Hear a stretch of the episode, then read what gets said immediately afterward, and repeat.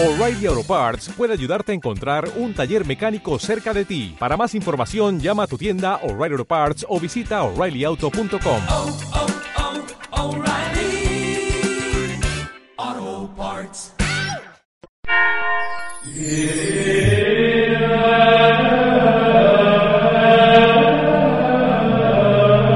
del Padre, del Hijo, del Espíritu Santo, el Señor esté con vosotros. No tengo palabras para explicar cómo me encuentro después de cinco meses de no estar aquí, volver, y parece que estoy en otro mundo, ¿verdad?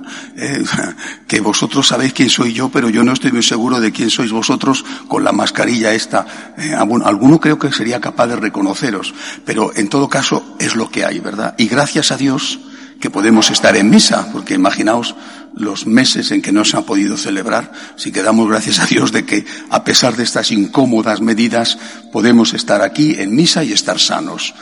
Hoy celebramos la solemnidad de Santiago Apóstol, patrono de España, eh, gran evangelizador.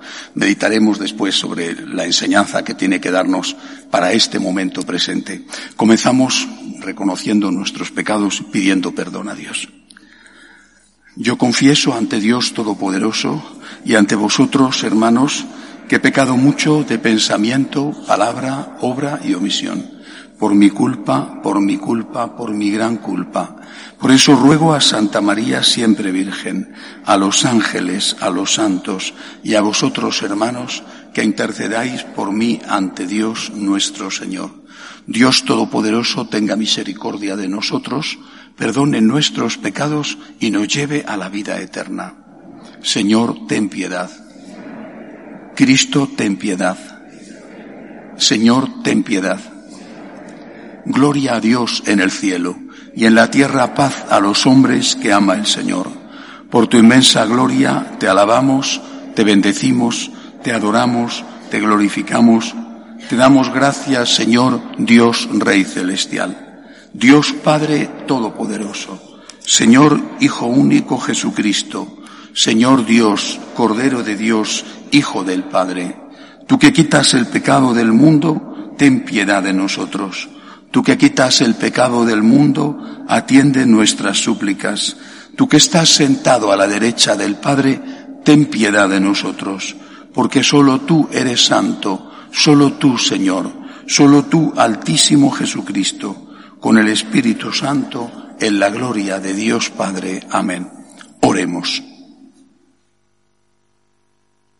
Dios Todopoderoso y Eterno, que consagraste los primeros trabajos de los apóstoles con la sangre de Santiago, haz que por su martirio sea fortalecida tu iglesia y por su patrocinio España se mantenga fiel a Cristo hasta el final de los tiempos. Por Jesucristo nuestro Señor. Lectura del libro de los Hechos de los Apóstoles. En aquellos días los apóstoles daban testimonio de la resurrección del Señor Jesús con mucho valor y hacían muchos signos y prodigios en medio del pueblo. Los condujeron a presencia del Sanedrín y el sumo sacerdote los interrogó. ¿No os habíamos prohibido formalmente enseñar en nombre de ese? En cambio habéis llenado Jerusalén con vuestra enseñanza y queréis hacernos responsables de la sangre de ese hombre. Pedro y los apóstoles replicaron, hay que obedecer a Dios antes que a los hombres. El Dios de nuestros padres resucitó a Jesús, a quien vosotros matasteis colgándole de un madero.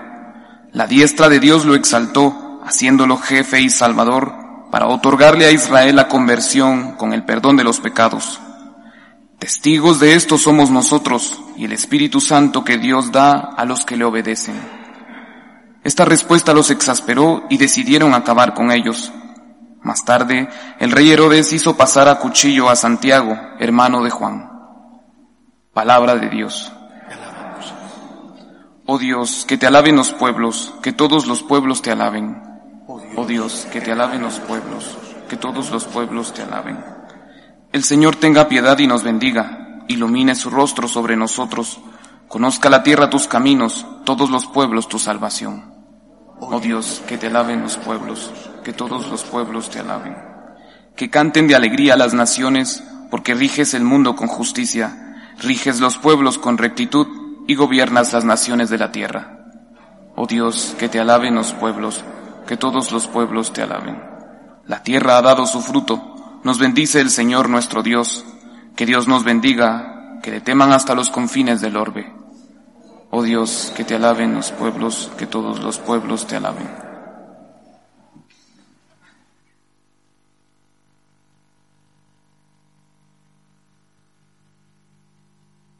Lectura de la segunda carta del apóstol San Pablo a los Corintios.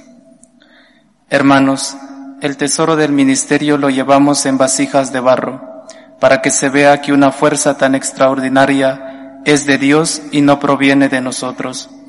Nos aprietan por todos lados, pero no nos aplastan. Estamos apurados, pero no desesperados, acosados, pero no abandonados. Nos derriban, pero no nos rematan en toda ocasión y por todas partes llevamos en el cuerpo la muerte de Jesús, para que también la vida de Jesús se manifieste en nuestro cuerpo. Mientras vivimos continuamente nos están entregando a la muerte por causa de Jesús, para que también la vida de Jesús se manifieste en nuestra carne mortal. Así, la muerte está actuando en nosotros y la vida en vosotros, teniendo el mismo espíritu de fe, según lo que está escrito, Creí, por eso hablé. También nosotros creemos y por eso hablamos, sabiendo que quien resucitó al Señor Jesús, también con Jesús nos resucitará y nos hará estar con vosotros. Todo es para vuestro bien. Cuantos más reciban la gracia, mayor será el agradecimiento para gloria de Dios. Palabra de Dios. Aleluya.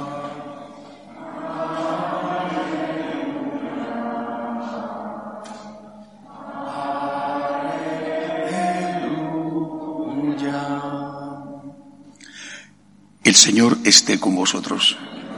Lectura del Santo Evangelio según San Mateo.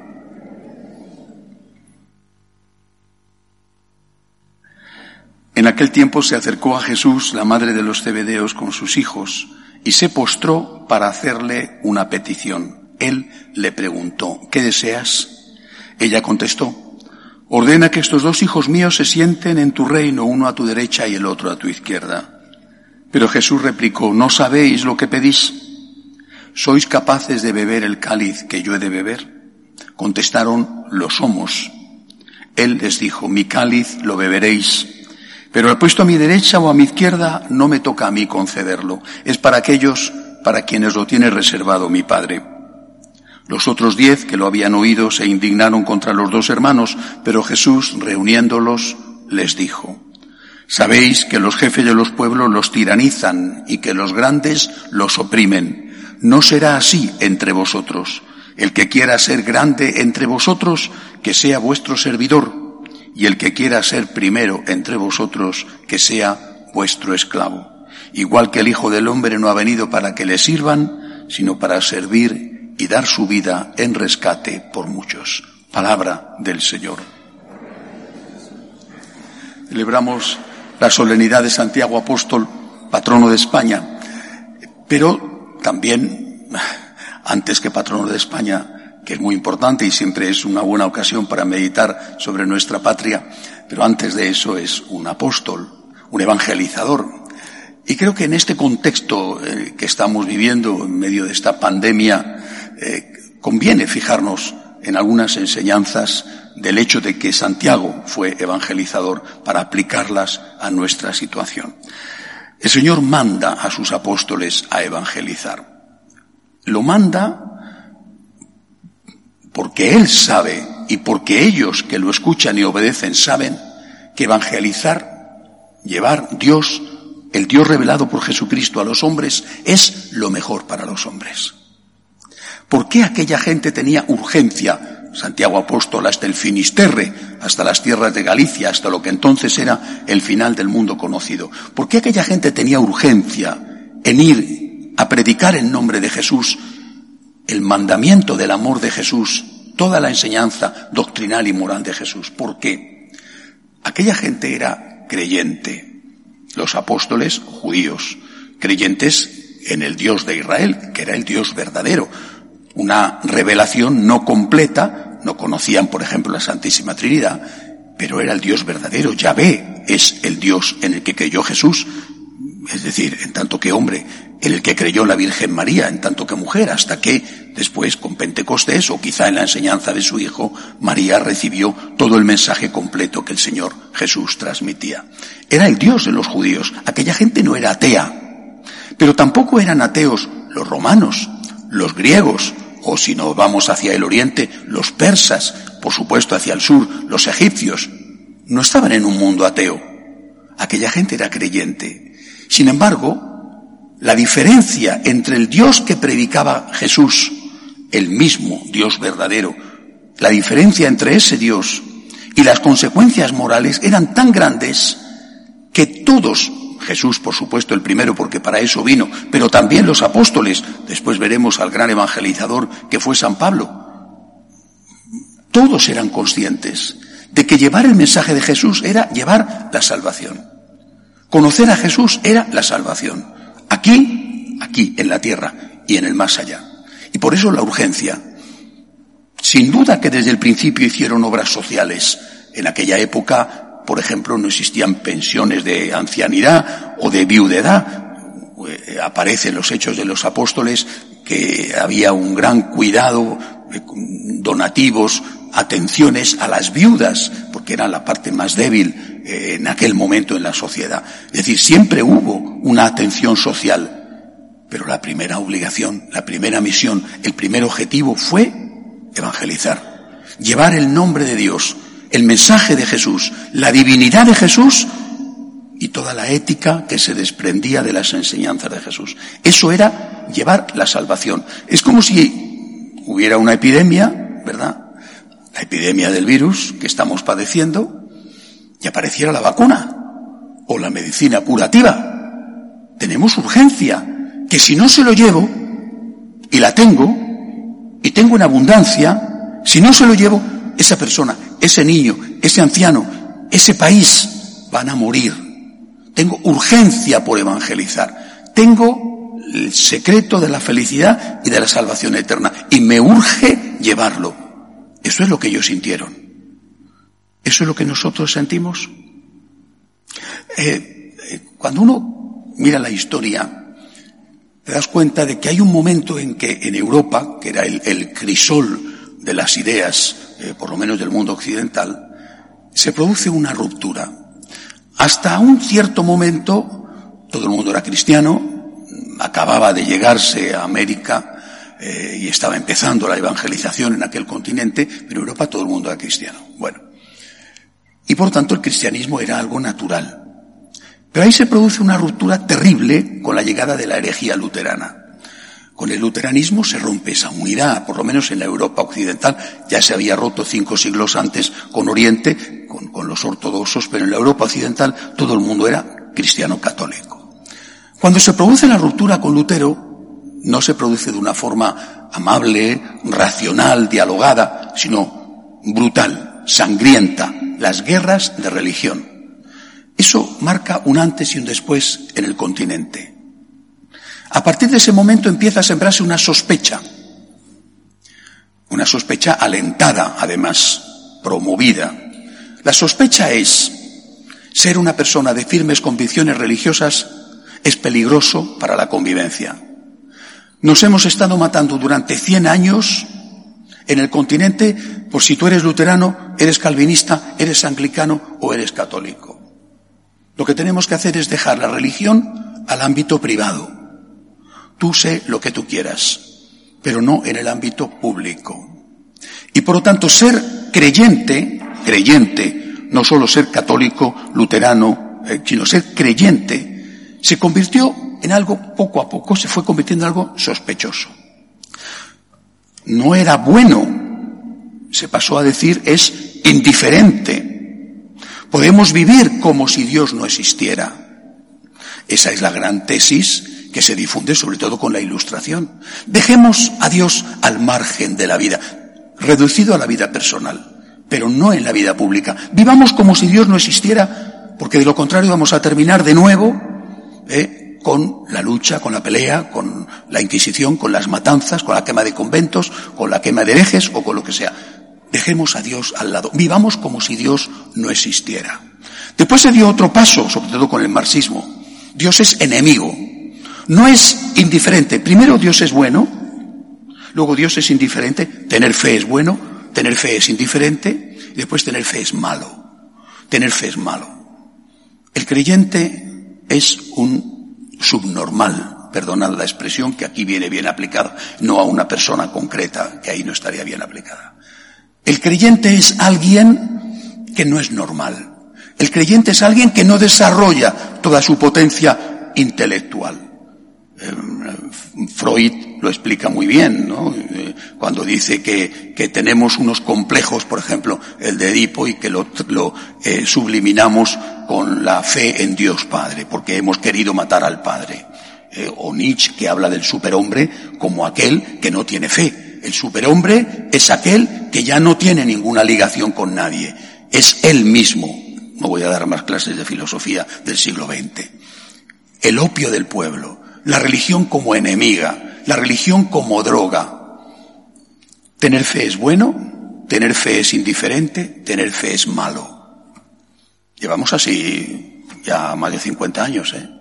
Imaginaos lo que esto está suponiendo en las generaciones de jóvenes que han perdido la fe, porque te martillean, te bombardean. Eres menos de lo normal. No desarrollas tu, tu potencialidad intelectual eres tonto, vamos, ¿no? Tener fe es sinónimo de ser tonto. Bueno, pues hay que hacerse preguntas y hay que hacérselas ahora. Yo llevo hace mucho tiempo haciéndomelas, ¿eh? pero hay que hacérselas ahora. Porque este mundo no es un mundo de gente de fe, es un mundo de gente atea. Funeral de Estado por las víctimas, ni un signo religioso, ¿eh? Ni un signo. ¿no? Todo aséptico, nadie reza, un, un, un homenaje que, bueno, pues, pues ahí está. Eh, oiga, ¿por qué no se ha hecho un funeral de Estado en un país de mayoría católica con, con una santa misa? De hecho, se había celebrado una misa que afortunadamente eh, participaron los reyes unos días antes en la Catedral de la Mudena. No, porque este es un país eh, que es arreligioso. Es un país laico. Por tanto, como aquí hay gente de todo, hay que hacer un homenaje laico. Este no es un país religioso, ¿de acuerdo? Esta es la realidad, no es un país religioso. Saquemos las consecuencias. Y saquemos las consecuencias en este momento y con esta pandemia terrible. Por ejemplo, ¿por qué están los rebrotes? Hay que preguntárselo. ¿A qué se debe el rebrote? ¿Por qué? Cuando vino la pandemia fue culpa, lo digo claramente, fue culpa de que no supieron prever lo que ya estaba pasando. Los países que tomaron medidas adecuadas y no comprar cosas que luego no valían, ¿eh? esos países han salido mucho mejor de la situación. Pero bueno, ocurrió lo que ocurrió, manifestaciones eh, eh, que no tenían que haber sido permitidas, permitidas, ocurrió lo que ocurrió, pero ¿por qué los rebrotes? Hay que preguntárselo, ¿a qué se debe? Si ahora ya todo el mundo sabe, ¿no? Todo el mundo sabe, la mascarilla, la distancia, el gel, todo el mundo lo sabe. ¿Y por qué entonces los rebrotes? Habrá casos, no cabe duda, los temporeros o algún caso distinto, pero la inmensa mayoría, lo dicen todos los días los periódicos, ¿eh? la inmensa mayoría se debe a las fiestas nocturnas de los jóvenes. Eso no significa que todos los jóvenes sean unos, unos irresponsables. No es verdad. Hay muchos jóvenes responsables, afortunadamente.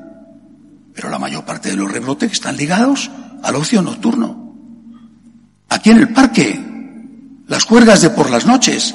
Yo recién llegado de Roma, que llegué el martes, nada más llegar. Eh, mientras venía con el coche para la parroquia, un grupo de adolescentes, a plena luz del día, eh, ahí juntos, eh, divirtiéndose. No es que hicieran nada malo, eh. No, no, yo no vi que hicieran nada malo. No llevaba mascarilla ninguno. Es decir, esta sociedad sin Dios es una sociedad que ha fracasado y que fracasa. Para hacer frente a este reto, que no es el único, ¿eh? el problema económico es espantoso y es otro reto en el que se está fracasando. ¿Por qué? Porque a estos muchachos, a veces con gran sufrimiento de sus padres, que no son culpables, y otros con culpa de sus padres, a estos muchachos, ¿en qué se les ha educado?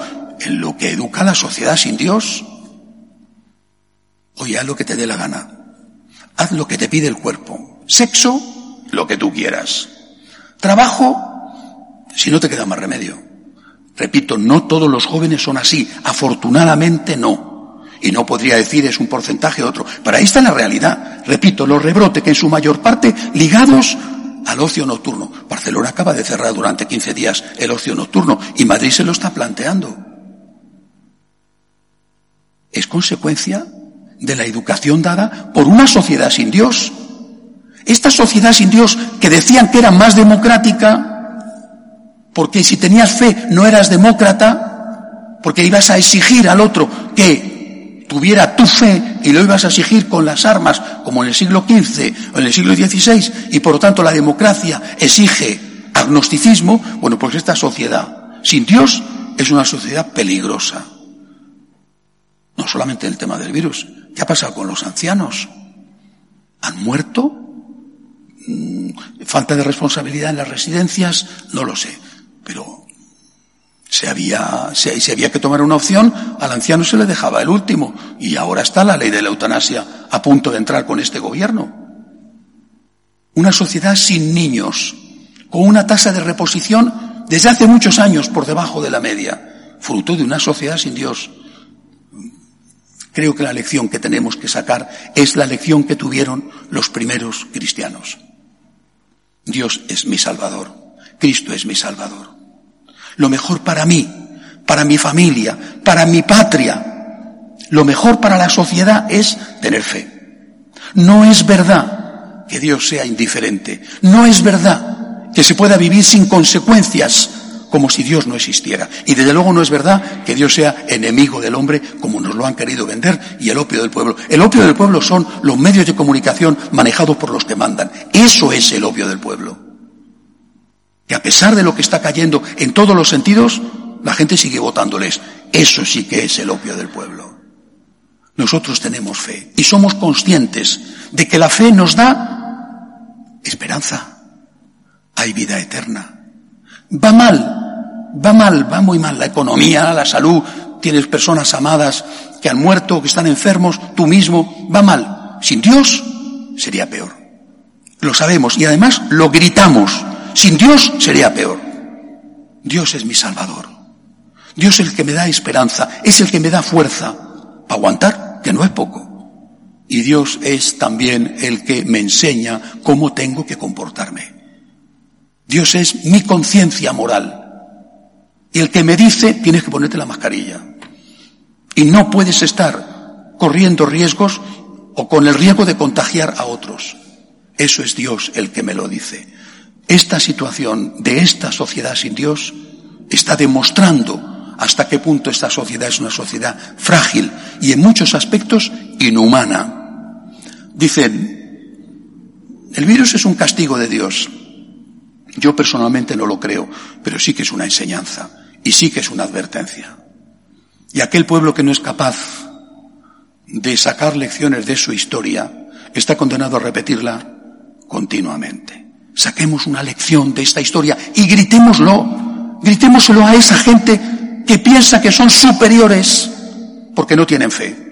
¿A dónde te lleva tu ateísmo? ¿A dónde está llevando el ateísmo a esta sociedad? Estos jóvenes son jóvenes educados en el ateísmo. Repito, no todos, pero muchos. Y son jóvenes donde está su responsabilidad a la hora de pensar en ellos mismos y sobre todo a la hora de pensar en sus papás a los cuales van a contagiar o en sus abuelitos a los que van a contagiar cuando lleguen a casa. Dios es nuestro Salvador. Tener fe es lo mejor del mundo, lo mejor que nos ha podido pasar. Complejos de inferioridad por tener fe, ninguno. Hagamos un esfuerzo para no tener complejos de superioridad, porque puestos a tener uno de superioridad más que de inferioridad.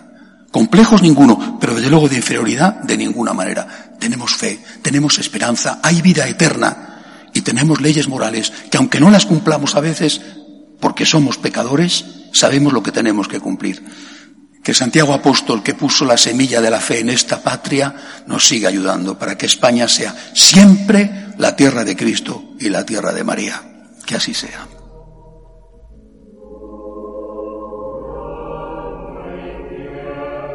Creo en un solo Dios, Padre Todopoderoso, Creador del cielo y de la tierra. de todo lo visible y lo invisible. Creo en un solo Señor Jesucristo, Hijo único de Dios, nacido del Padre antes de todos los siglos, Dios de Dios, luz de luz, Dios verdadero de Dios verdadero, engendrado, no creado, de la misma naturaleza del Padre, por quien todo fue hecho, que por nosotros los hombres y por nuestra salvación bajó del cielo por obra del Espíritu Santo, se encarnó de María la Virgen y se hizo hombre, y por nuestra causa fue crucificado en tiempos de Poncio Pilato. Padeció y fue sepultado, y resucitó al tercer día según las Escrituras, y subió al cielo, y está sentado a la derecha del Padre, y de nuevo vendrá con gloria para juzgar a vivos y muertos, y su reino no tendrá fin. Creo en el Espíritu Santo, Señor y dador de vida, que procede del Padre y del Hijo, que con el Padre y el Hijo recibe una misma adoración y gloria, y que habló por los profetas. Creo en la Iglesia que es una, santa, católica y apostólica. Confieso que hay un solo bautismo para el perdón de los pecados. Espero la resurrección de los muertos y la vida del mundo futuro. Amén por la Santa Iglesia de Dios, por el Santo Padre, roguemos al Señor. Por la paz, especialmente por aquel sitio donde está más amenazada, pienso en Venezuela, Nicaragua, los países comunistas, pero también los países donde los musulmanes radicales matan todos los días a cristianos por su fe. Roguemos al Señor.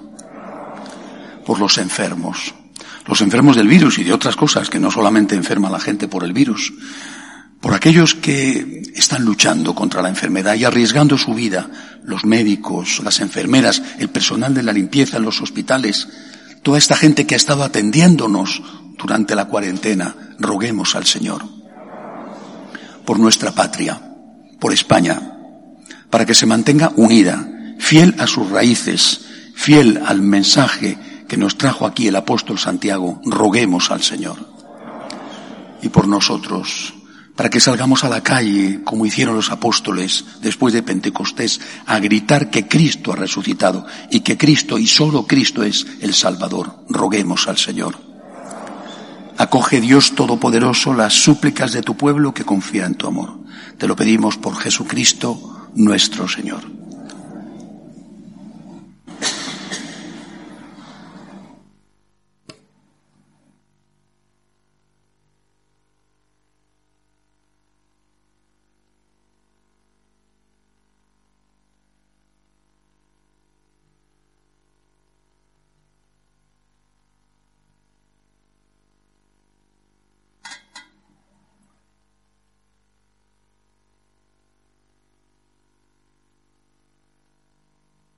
Bendito seas, Señor, por este pan, fruto de la tierra y del trabajo del hombre, que recibimos de tu generosidad y ahora te presentamos. Él será para nosotros pan de vida.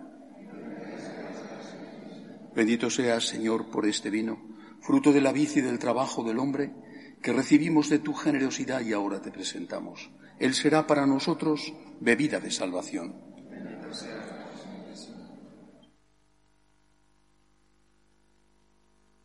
Orad para que este sacrificio mío y vuestro sea agradable a Dios Padre Todopoderoso.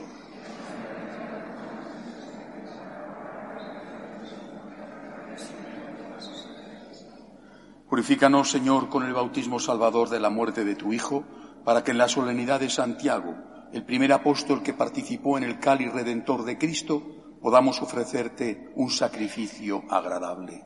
Por Jesucristo nuestro Señor. El Señor esté con vosotros.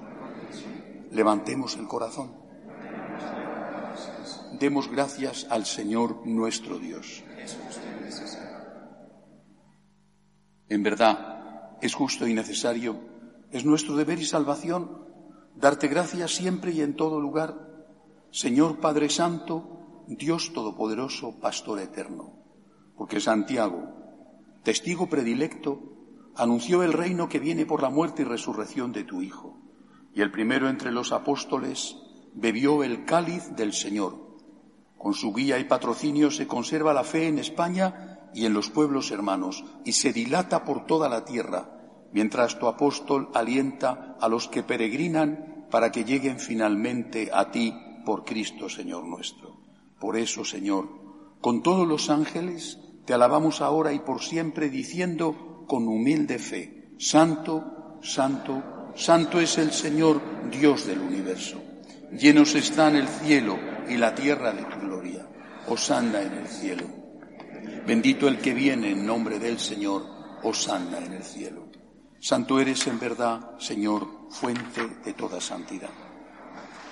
Por eso te pedimos que santifiques estos dones con la efusión de tu Espíritu, de manera que sean para nosotros cuerpo y sangre de Jesucristo nuestro Señor, el cual, cuando iba a ser entregado a su pasión, voluntariamente aceptada, tomó pan.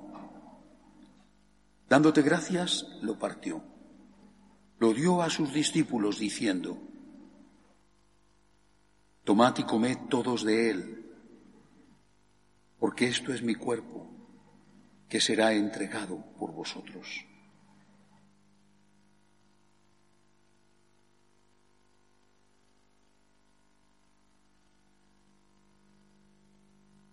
Mismo modo, acabada la cena, tomó el cáliz.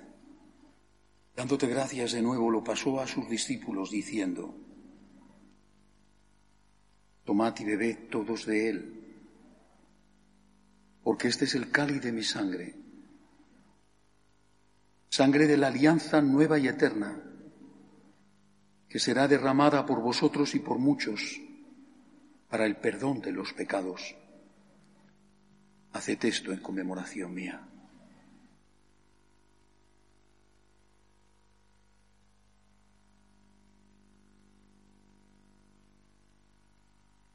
Este es el sacramento de nuestra fe.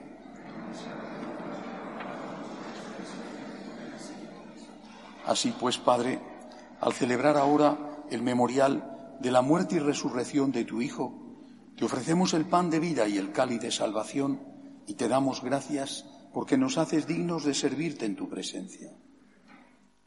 Te pedimos humildemente que el Espíritu Santo congregue en la unidad a cuantos participamos del cuerpo y sangre de Cristo. Acuérdate, Señor, de tu iglesia extendida por toda la tierra y con el Papa Francisco, con nuestro obispo Carlos y todos los pastores que cuidan de tu pueblo, llévala a su perfección por la caridad.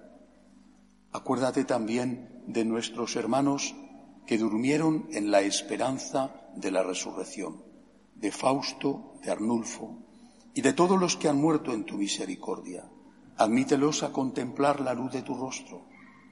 De misericordia de todos nosotros, así con María la Virgen Madre de Dios, su esposo San José, los apóstoles, cuantos vivieron en tu amistad a través de los tiempos, merezcamos por tu Hijo Jesucristo compartir la vida eterna y cantar tus alabanzas.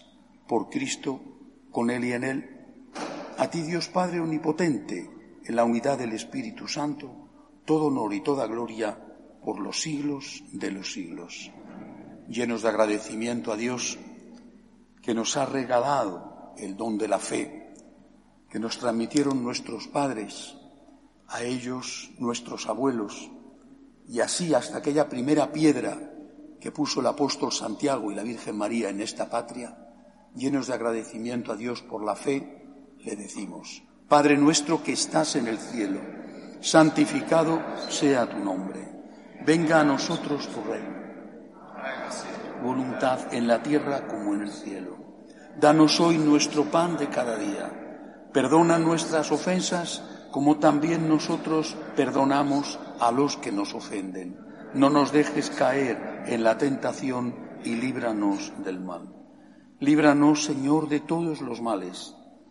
Concédenos la paz en nuestros días, para que, ayudados por tu misericordia, vivamos siempre libres de pecado y protegidos de toda perturbación, mientras esperamos la gloriosa venida de nuestro Salvador Jesucristo. Señor Jesucristo, que dijiste a tus apóstoles, la paz os dejo, mi paz os doy. No tengas en cuenta nuestros pecados, sino la fe de tu iglesia. Conforme a tu palabra, concédele la paz y la unidad. Tú que vives y reinas por los siglos de los siglos. La paz del Señor esté siempre con vosotros.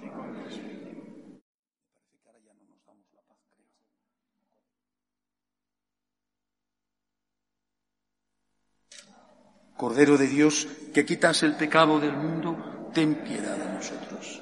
Cordero de Dios, que quitas el pecado del mundo, ten piedad de nosotros. Cordero de Dios, que quitas el pecado del mundo, danos la paz. Este es el Cordero de Dios, que quita el pecado del mundo. Dichosos los llamados a esta cena. Señor, no soy digno de que entres en mi casa, pero una palabra tuya bastará para sanarme. Alabad, siervos de Dios. Aleluya.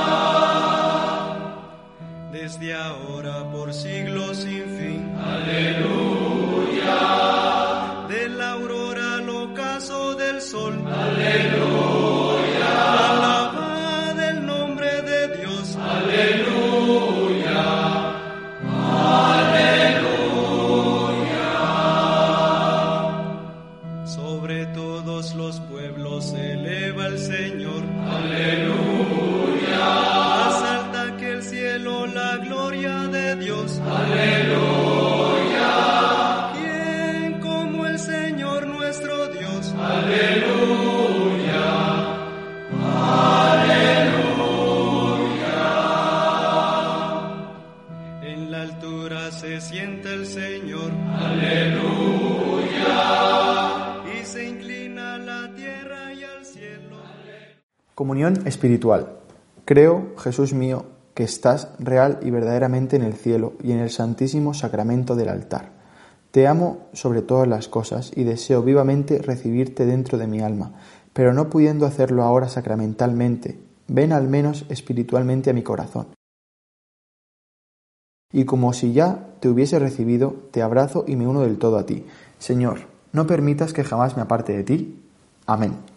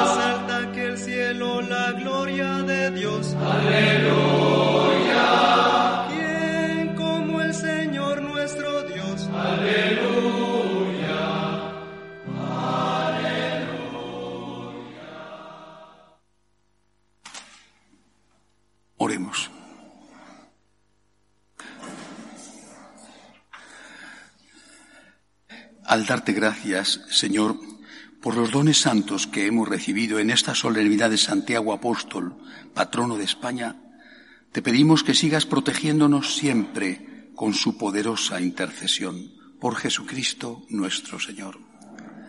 Terminaremos como siempre rezando la salve y quisiera que mientras cantamos le pidamos a la Virgen María que sostuvo al apóstol Santiago en Zaragoza en su primera evangelización, le pidamos por nuestra patria. La situación, como sabéis, es terrible, terrible en todos los sentidos, aunque engañan y mienten, es terrible. Pidamos por nuestra patria que la Virgen María, que el apóstol Santiago nunca nos abandonen. El Señor esté con vosotros. La bendición de Dios Todopoderoso, Padre, Hijo y Espíritu Santo, descienda sobre vosotros. Podéis ir en paz.